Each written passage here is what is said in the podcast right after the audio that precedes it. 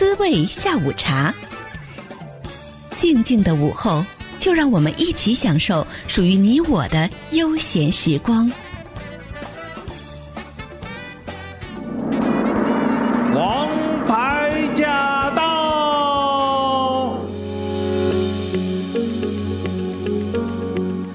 我们今天的《王牌驾到》，我是晶晶。今天呢，做客我们空中的这位王牌嘉宾呢，他是美国洛杉矶华文作家协会荣誉会长叶舟老师。欢迎叶舟老师来到空中。晶晶你好，听众们大家好。好久没见到叶舟老师了，我还记得是好几年前，那绝对是疫情之前的时候哈。呃，您做客了我们情有独钟的节目，跟我们聊了很多有关于文学相关的这个故事，挺久了，一晃一下子就过去了。对，那次这个是谈比较严肃的文学小说创作，那今天呢，我们可以轻松一点，我们说的是旅游，好吧？对的，对的，就是疫情之下呀。必须讲一些轻松的话题。每天看到那些数字啊、消息，哎，心里还是挺恐慌的啊。所以很需要今天叶卓老师给我们带来一些正能量。好，说到今天的这个哈，其实说说旅游，哎，我最近看了您这本书《伸展的文学地图》，哇，让我觉得有一种望梅止渴的感觉。叶老师，对，这个我自己也是这样。这本书啊，就是在去年疫情最严重的三月份，我开始编辑这本书的。那么这本书呢，其实这些文章呢是早就写好了，那么都在报纸上发表过了，报纸的副刊上，对吧？都已经发表过。嗯。但是去年三月的时候呢，我不能出门了，大家也都不能出门了。对的。忽然之间，我发觉这个世界完全改变了，就是我们原来可以这个自由行走的那个自由行走世界的那个日月，完全没有了。所以，我忽然之间很怀念起我曾经去过的那些地方，对吧？欧洲的、这个美洲的、亚洲的那些国家，而且是在那个前几个月的十一月份，我才刚刚从亚洲去了很多地方，才回到美国。嗯，所以呢，我就起了一个念头，我要编这样一本书。嗯，那么为什么取这个书名呢？这个书名的由来呢，是我的一篇论文。哦。因为我们这个去年是那个前年去开会的时候，我在世世界华文文学会上的有过一个论文，题目叫《一幅伸展的文学地图》。这个什么意思呢？就是我说我们现在那么多华文作家在世界各地写文章，那么如果把他们的文章写的故事都在地图上标出来，这是一件很有趣的事情，你就会发觉。现在只要有华人的地方，就有华人的故事，就有华人的文学作品，这是很有意义的。所以呢，我就取了这个书名叫《伸展的文学地图》。其实我的每一篇散文也是一个小小的文学作品，所以就这样起了这个书名。那么我选择了二十七个地方，我比较难忘的，有比较精彩的故事的，写成了二十七篇散文。编成了这样一本书，哇，二十七个地方哈，而且每一处都非常的精彩哦。所以我当时在看的时候呢，就有一种，哎呀，这个地方好美呀，哎呀，这个地方好想去逛一下，但是我现在哪里也去不了。其实，晶晶，我听你说这些地方你也都去过，是吧？哟，您那些地方我没有每个都去过，我刚好碰巧就是有几个地方去过了，比如说像这个欧洲，欧洲刚好有一次电台去旅游的时候，就刚好去了一趟布达佩斯啊、奥地利跟匈牙利。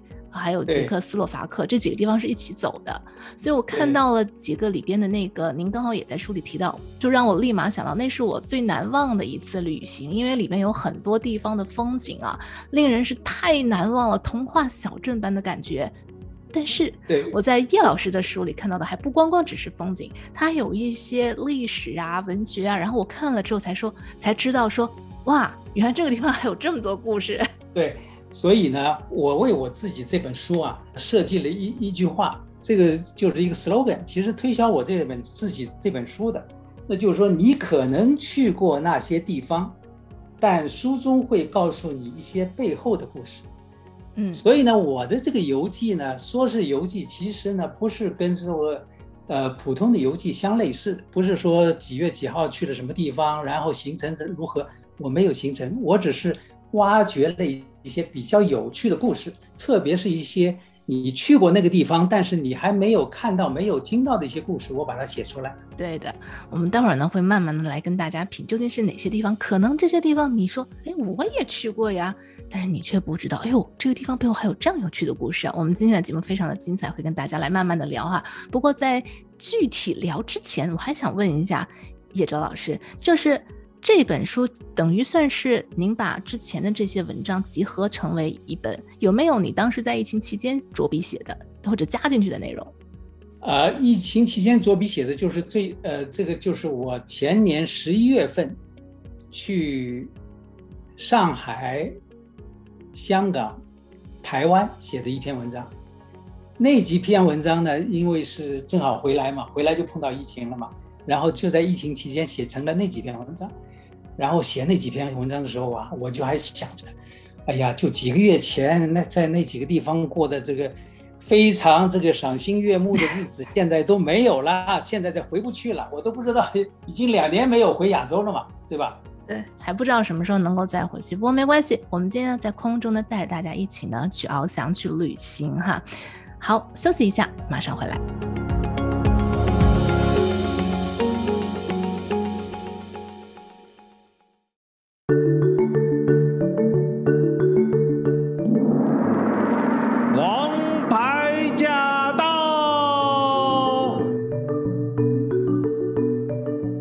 回到我们今天的王牌驾到，我是晶晶。今天在我们空中的王牌嘉宾呢，是美国洛杉矶华文作家协会荣誉会长叶哲老师。叶哲老师接下来要跟我们来聊一聊啊，在他的这本新的书《伸展的文学地图》里面呢，所提到了好多的地方，有欧洲，有亚洲，有美洲篇。那么首先呢，我最爱的就是欧洲。叶哲老师来聊聊欧洲吧。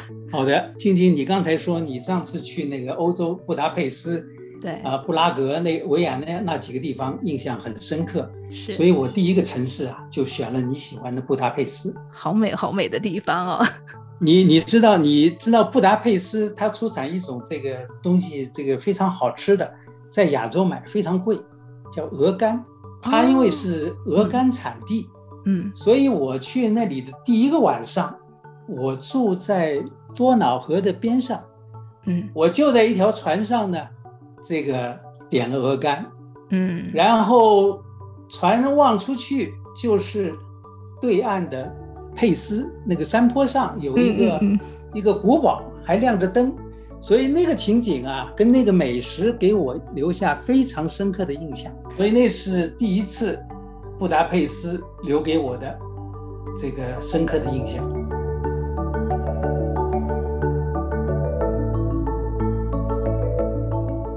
我为什么那次去出行选择布达佩斯呢？嗯，我出行的有一个特点，都是这个自由行，就是不是跟旅行团的。哦，所以我就自己买了一张机票，选了三个城市。那一次旅行，我选了这个布达佩斯、布拉格还有维也纳。那么第一站到了布达佩斯。嗯，那么我为什么选了布达佩斯呢？因为我出行之前我看过一个电影，到叫《布达佩斯之恋》。嗯嗯，英文叫 Gloomy Sunday，嗯哼，那么那个电影非常精彩，这个讲了一个叫伊丽伊洛娜的女人和三个男人的故事，背景是二战时期。这个故事呢，就是说那个女主人是开一个餐馆的，嗯哼，她和餐馆的一个老板和餐馆当中的一个钢琴师陷入了三角恋。这个时候又插进来一个德国人，也爱上了他。嗯哼。那么后来这个德国人呢，当了党卫军之后再回来呢，这个开始迫害犹太人了。那么那个钢琴师呢，和那个呃餐馆老板都是犹太人，都受到迫害。嗯。所以呢，这个这样一个故事是以悲剧结束的。最后这个女主人求这个党卫军能够看在昔日的友情份上，把这个。餐馆老板给保下来，但是他没有这样做，反而是强占了这个这个伊利诺，对吧？然后占了便宜，但是不干事儿。所以等到战后，这个党卫军再回到这个餐馆来吃饭，嗯，嗯，因为那一段青春年华也是他难忘的，嗯，这个时候这个老板娘的儿子是这个主厨了，嗯，对吧？老板娘没有出现，但是在后台，嗯，这个就通过给他吃的一个鹅肝，然后把他毒死了，就这样一个很凄美的爱情故事。那么这个电影是怎么会拍成的呢？嗯、因为在匈牙利有一支歌曲叫《Gloomy Sunday》。哦，嗯，这首曲子呢是音乐家赖热谢乃什和他女友分手后极度绝望下所作。那么这首歌呢，在匈牙利著名的电台播放以后啊，造成了轰动效应。数以百计的人听了这首乐曲后自杀啊，所以这个这首曲子就是被名叫为“匈牙利自杀歌”。后来很多知名的国际电台都禁播了。为为什么会造成这样的状况呢？因为这个音乐家啊，他失恋了嘛，所以他写的这首乐曲非常哀伤。嗯嗯，嗯，那么明白。你可以上网去，到时候听一下这首曲子，看一下这个电影，特别有意思。嗯，他把一个凄婉的爱情故事跟这个布达佩斯这个美丽的风景，这个多瑙河沿岸这些景观都联系在一起了。嗯嗯嗯。那么后来我那次去的时候呢，我在一些酒吧，就是看到有些乐队在演奏嘛，对吧？嗯。那我就点了，我说：“哎，你们可不可以演奏这个？”哎。因为在那个比较欢快的气氛中，大家旅游轻松的气氛中呢，他仍然可以演奏那首曲子，哦，但是就很受到大家很欢迎，因为显然很多游客都知道那首曲子，知道那个电影，嗯，所以就特别有意思。所以我有了这个电影对我的深刻的印象呢，我就去了那个地方。然后呢，也很有趣，嗯，在那个地方啊，我原来坐玩完以后坐坐火车准备去维也纳的时候。碰到了中东难民的那个人潮，嗯，那一波是叙利亚来的难民，大批的涌进欧洲，嗯，把火车站给占领了，我们的火车开不了了，哇！然后我的一个车厢里碰到几个美国教授、美国律师，大家都很沉着，就坐在那个车车里读自己的书啊，就等啊，耐心的等待嘛，对，对不对？而且那个我跟你讲。这个匈牙利跟维也纳的差别啊，还是第二世界跟第三世界的差别。布达佩斯那个时候是夏天啊，他的火车都没空调的，所以我们坐在车厢里只能开着窗子，这个在这里耐心的等。但是火车一到维也纳，那就变成子弹头的列车了。然后那只车子就是完全现代化的，里面都有空调什么的。所以那一段经历，在这个布达佩斯遇到难民潮。然后把火车站占领的那段经历，对我印象也是非常深刻。后来我回到酒店，电视里一看，欧洲的所有频道都在播这个世界上最大的新闻。你还记得吧？那个新闻当中曾经有一张一幅照片，大家是久久难忘。嗯，就是一个小男孩儿，嗯，脸朝下扑倒在海滩上，后来死亡了。哦，记得，对。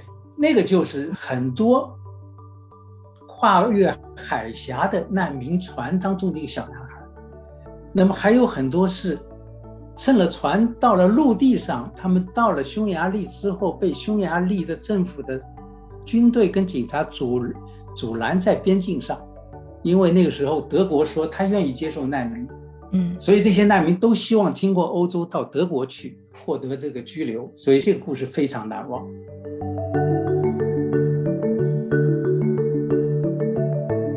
接下来讲一个轻松的、有趣的。好，阿尔斯达特。哎呦，我的最爱。对，嗯、阿尔斯达特呢，我也是自己去的。我是先到那个莫扎特的故居，这个萨尔斯堡，嗯、然后从那个跟了一个一日游的团，这个坐汽车往东南方向七十公里去了那里。嗯，哇，那一路啊，真是好山好水啊，真是美景。对，而且那个美景跟我们在美国的高速公路上看到的美景，哪怕在东部看到的也是不一样的，画的风格不一样，因为它那个都是欧洲油画的风格，好漂亮，就是好漂亮，对。啊，那么哈尔斯塔特呢？这个地方是很有意思的，因为以前这个地方是一个盐矿。那么你知道这个维也纳皇家的以前靠什么赚钱来花钱啊？就是靠盐矿，因为那个时候盐非常珍贵。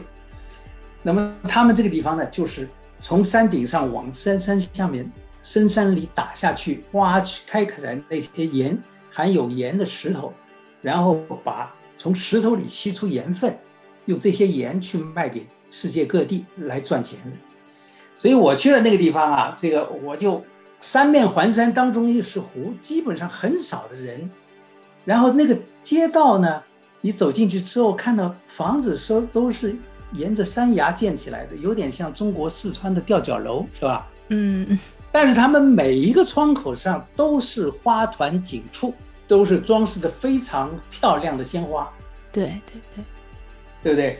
所以那个每一个窗口就是一个景色。我在那里看到，特别去看了一个教堂，它叫遗骸教堂。教堂前面有一块墓地。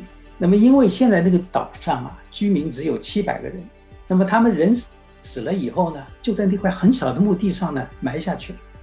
但是因为山区里面土地很少啊，这个很快就埋埋完了，所以他们有一个传统。人死了以后，十年以后啊，就将遗骨从墓地当中取出，捡出头颅等主要骨骼，然后把它放在那个遗骸教堂里。所以现在那个遗骸教堂里面有一千二百颗头颅，然后有些头颅上面都画了花，作为一个艺术品存放在那里。所以这也是一个当地人的一个很有趣的传统。所以这也是我看到的另一番风景吧。对这个教堂哈、啊，我还真的是没有进去过，因为我们当时跟旅行嗯、呃、团走的比较匆忙嘛，我们就只有好像我记得是中午前抵达的，然后逛了一下，坐了缆车，看了一下那个盐坑，下来之后吃了一顿中午饭，呃，小湖上面走走走几步就回去这个旅游巴士上了，所以我没有去过您说的那个教堂，我也是看到您的书里面这样记载，我非常的。我非常的诧异，因为这是一种不一样的文化。对，是的，而且有一个风景是非常难忘的，就是我爬上了那个坐缆车上到四百公尺高的那个山顶，往山下看，那个时候看到的是山湖，那个小汤就是一个小很小的角，看到一个教堂的尖顶在那里，那个景特别好看。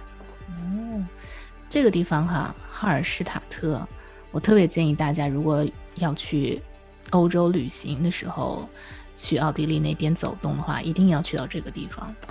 不，这个地方蛮像人间仙境的，我我就是觉得就是一种童话镇的感觉。对，对我对女生来讲，对这个，所以那次我只是一日游，以后有机会我可能想在那里住一晚上。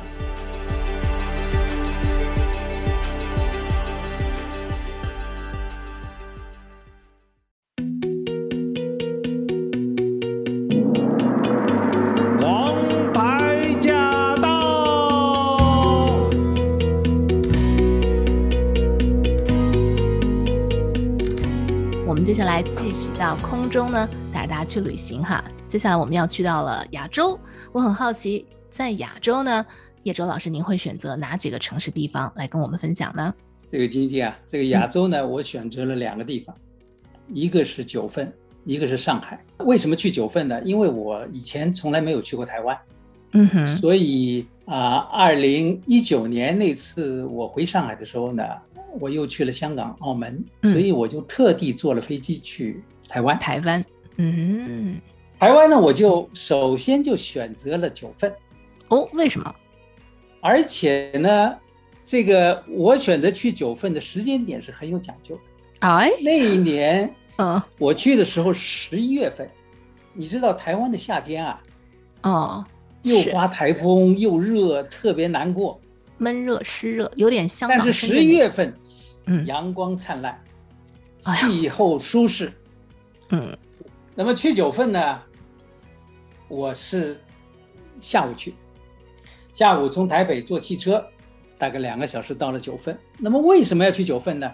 因为我看过侯孝贤的电影《悲情城市》，嗯，是在那个地方拍的。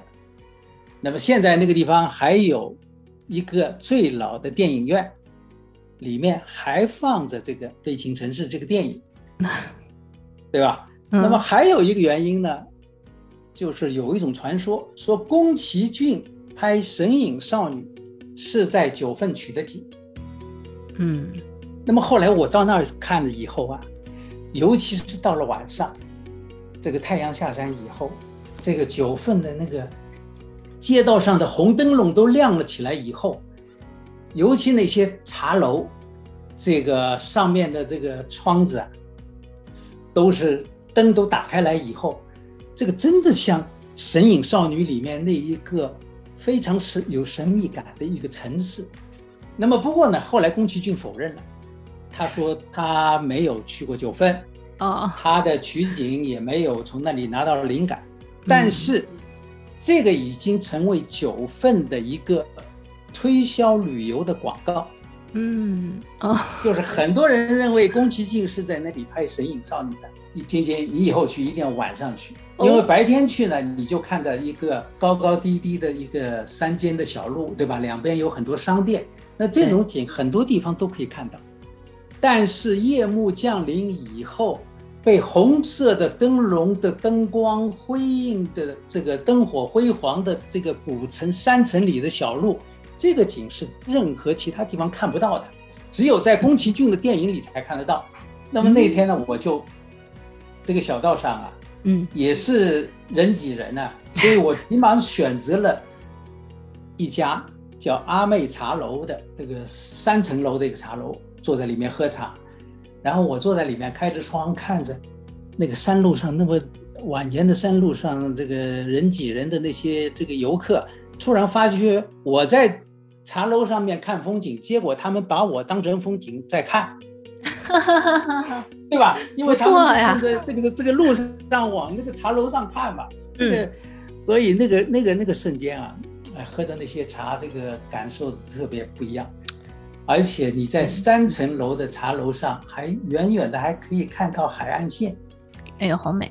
九份的芋圆特别好吃，芋圆，芋圆啊，哦，就是芋头，芋头，芋头做成的那种哦，芋圆。汤圆儿，嗯嗯，是是是，真真是这个很有弹性啊，绝咬咬上去很有弹性，嗯，对，然后还有那个凤梨酥、牛轧糖。还有烟熏樱桃鸭，这些都是台湾的九份的特殊的美食，特产。那么说到九份呢，还有一个地方，很多去过九份的人都不知道，嗯，甚至于我的台湾朋友，他是九份的人，他都不知道这个地方。哎呦，为什么呢？嗯，在九份不远，有一个地方叫金瓜石，历年来是开挖那个金矿的地方。嗯，那么现在有一个展览馆。给大家去展览这个金矿是怎么开凿出来的，这个整个流程都有。但是在那个金瓜石的附近，我从网上知道，当时二战时期有一个关押英美士兵的战俘营，这个就很多人就不知道了。所以我那天呢，到了金瓜石以后啊，我就边走边问，要去找那个战俘营。因为这个二战的时候啊，日军把很多在东南亚俘虏的美国和英国的战俘运到那里去，叫他们去开矿。嗯，后来我边走边问，这个终于问到了，他们说你往山下走二十分钟，然后我就顺着那条路往下走，那条非常幽静的路，路上一个人都没有，哎呀，只看到一只小野猫站在那儿望天。嗯。然后走下去以后，我看到了那个战俘营，现在做了一些这个纪念牌。嗯，这有一堵一堵大墙上面啊，这个两米多高大墙上面刻满了英美战俘的名字，当年都关押在这里。哇，您是当时自己做了攻略，在网上找到资料，然后自己过去的是吗？对，因为我在网上看到有一个旅游者也说，他说这个地方。现在没有人去凭吊了。那么我想，这个我一方面想去看一看，嗯、另外一方面也应该去凭吊一下吧，所以我就自己走下去了。然后我看到上面，特别是看到上面有很多美国士兵的名字，那我现在也是一个美国公民啊，嗯嗯，我就特别有感觉啊，是对吧？我就手抚摸着他们的名字，我开始拍下为自己自拍一张照片吧，嗯。那么后来呢？当初啊，那里关过一千多人，但是等到日军投降的时候，只有八十九名生还。嗯，因为那个地方条件太艰苦了，气温很高，然后这个整天是挖矿的这个活儿，都是很繁重的。一千多人，最后只剩下八十九人吗？当然，他有些是后来运走了，运到其他地方去了。但是最起码是五六百人，最后只剩下八十九人。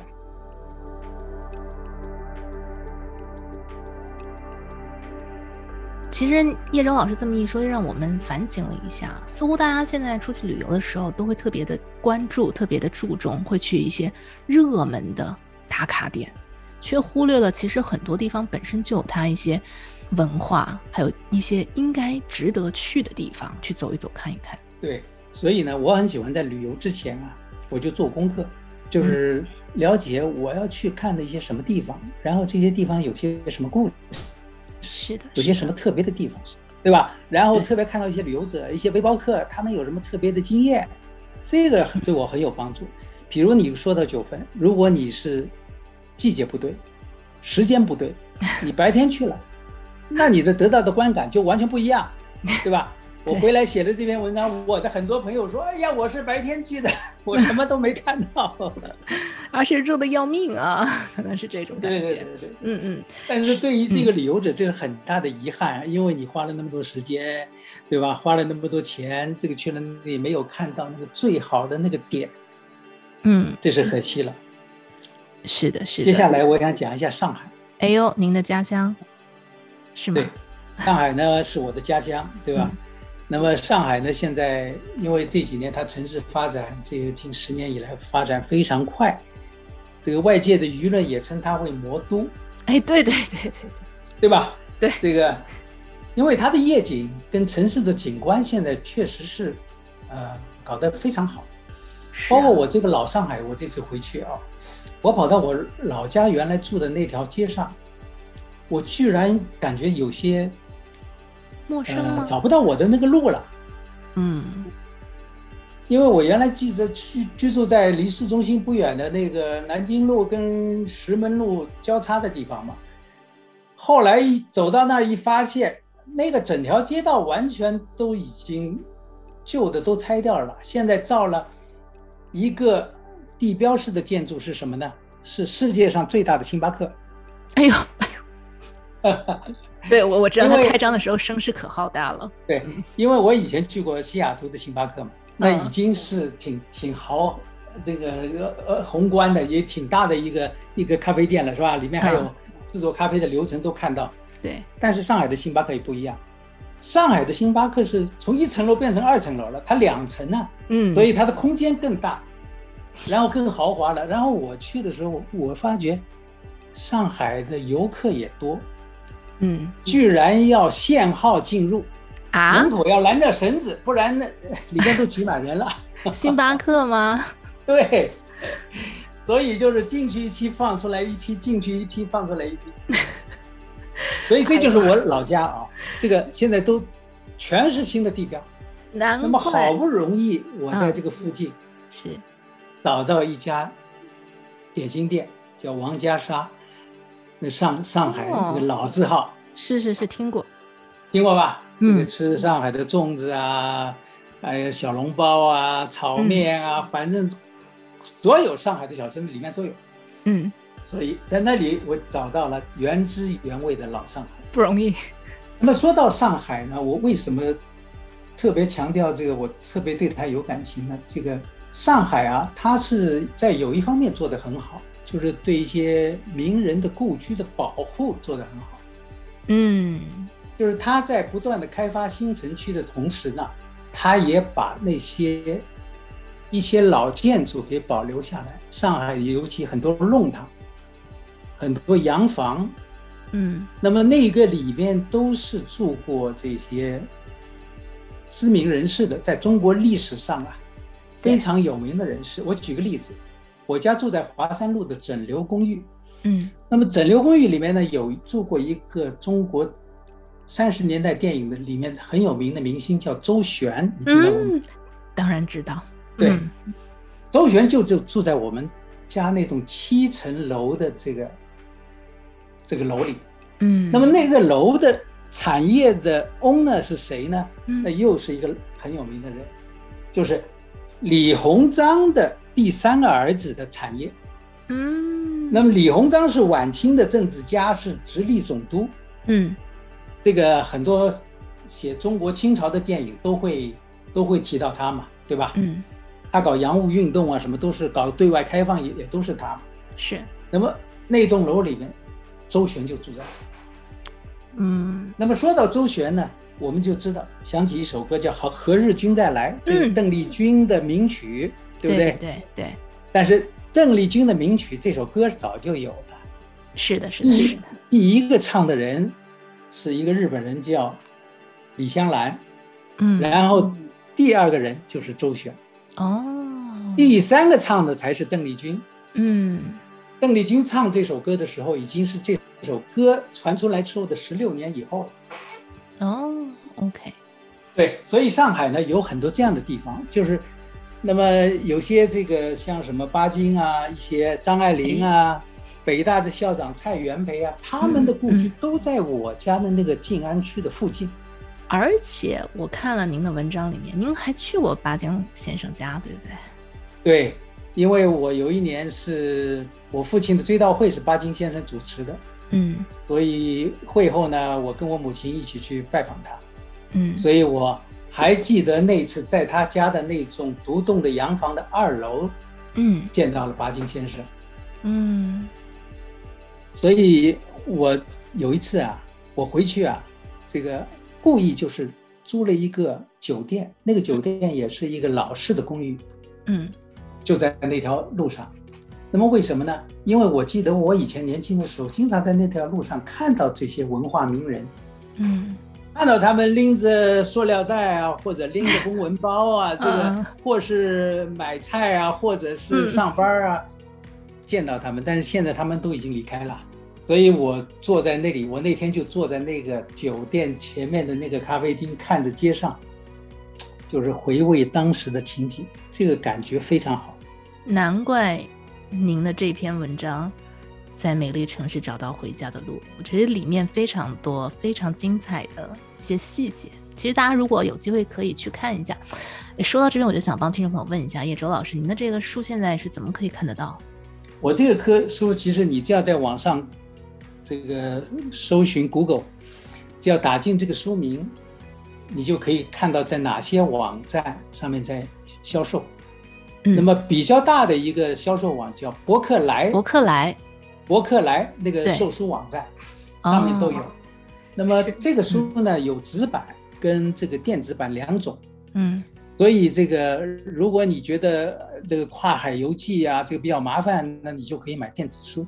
那电子书它也是，呃，看起来很清晰的。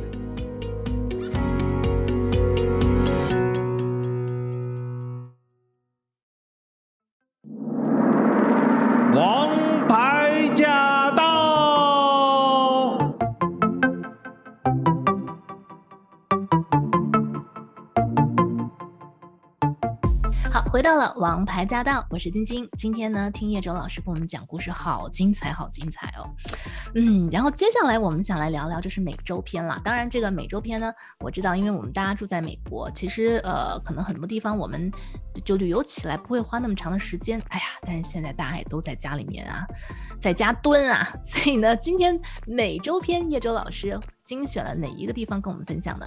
呃，美洲篇我就讲哈佛大学吧。呃，美洲其他地方大家自己都可以去嘛，对吧？对对对。哈佛呢，这个一方面我是那次去呢是比较有意思，因为他们还有一个叫哈佛这个中国文化工作坊，嗯，那请我去做一个演讲。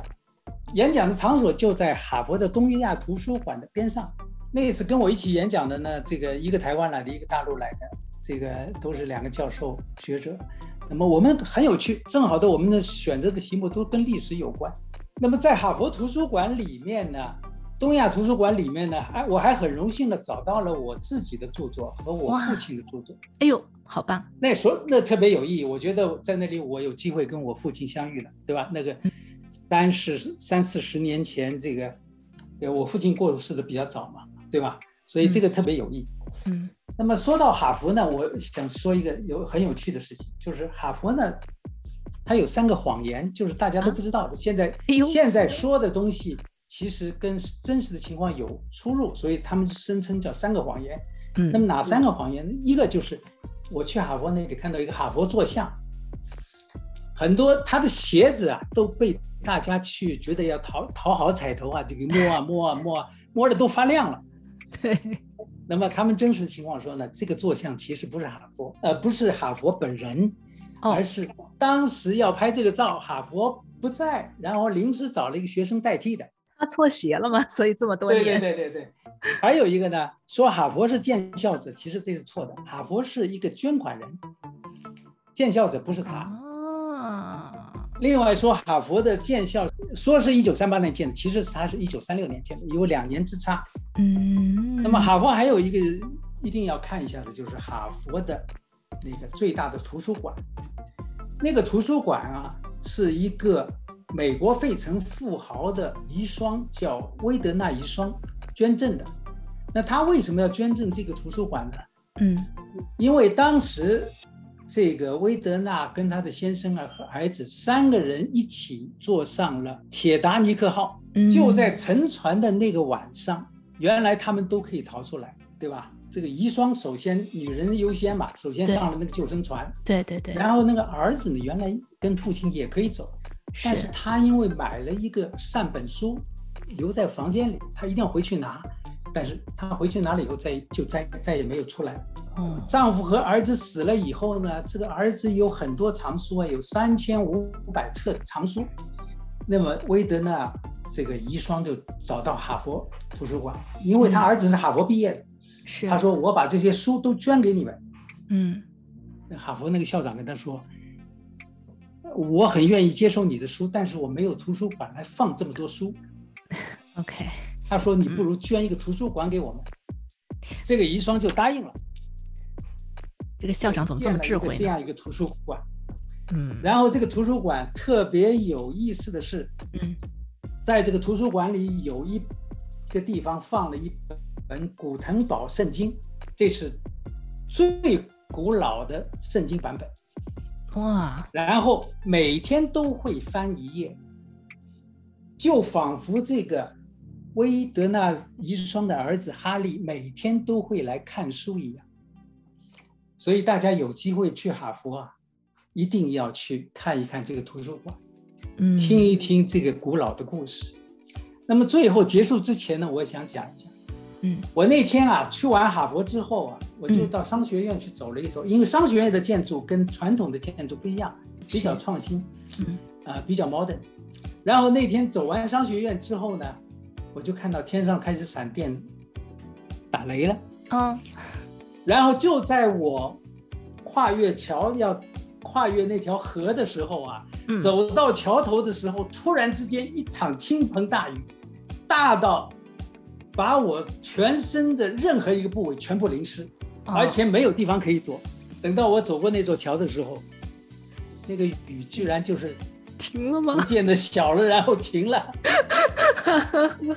晶晶，我 特别难忘的就是那个 moment，因为我觉得哈佛的雨水把我淋了个通透。然后我是真正 get 了这个哈佛的这个好像精气神一样。其实旅游啊，有时候我们并不一定一直要坐在餐馆里，坐在巴士里，但是我们就是要一定要自己的脚走在那条路上，然后去跟那个当地的那些东西融合在一起。这样的这种旅游的 moment 是可能是终身难忘的。哇，这种感觉真的是非常难忘哈！虽然被淋成了一个落汤鸡，但是那场雨非常的不一样。淋完了之后，叶舟老师是不是有一种不一样的感觉了？就，对，这个，所以我现在过去那么多年了，我始终哈佛这个，可能那天我吃的什么东西我已经忘了，但是那场雨 我始终还是记得。所以我这本书里啊，有很多都是这样的 moment，对吧？比如说刚才说的那个，这个被难民围在火车站，是吧？后来我回来还写了一篇小说，叫《布达佩斯奇遇》。那本小说在那个中篇小说在中国这个杂志上发表之后，好几个杂志还转载。哇，好棒好棒！今天聊得太开心了。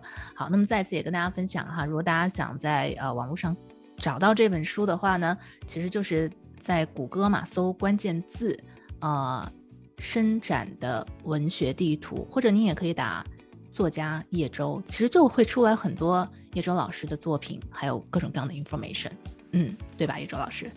对，好的，太高兴了。好，我们今天呢节目时间差不多了，再次感谢美国洛杉矶华文作家协会荣誉会长叶舟老师，再次感谢您来到我们的王牌驾到做客，谢谢您跟我们分享这么多有趣的故事。谢谢晶晶，谢谢广大的听众。那我们下次有机会再请您来空中跟我们一起来聊天了。好的，好，拜拜。我梦过星光前一宿。白色衬衫，抚轻手肩头。我看过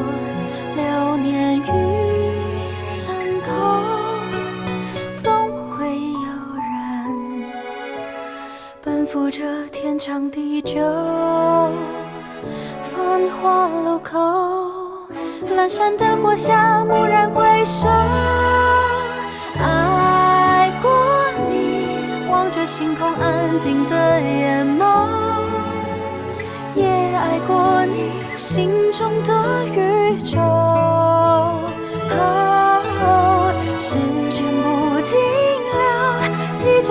珍藏的夜照，风经过高楼，已无人等候。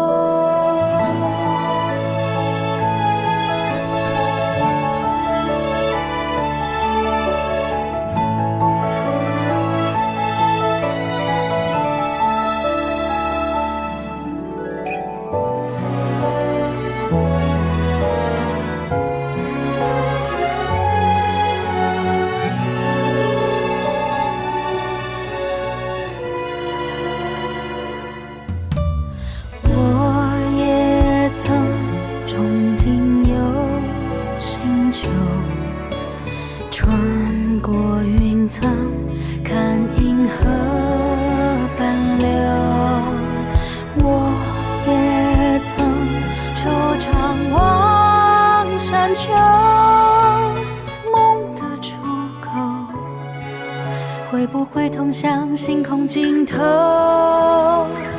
蓦然回首，我在那一条星河漂流，遥望着那一颗星是你的眼眸，触不可及，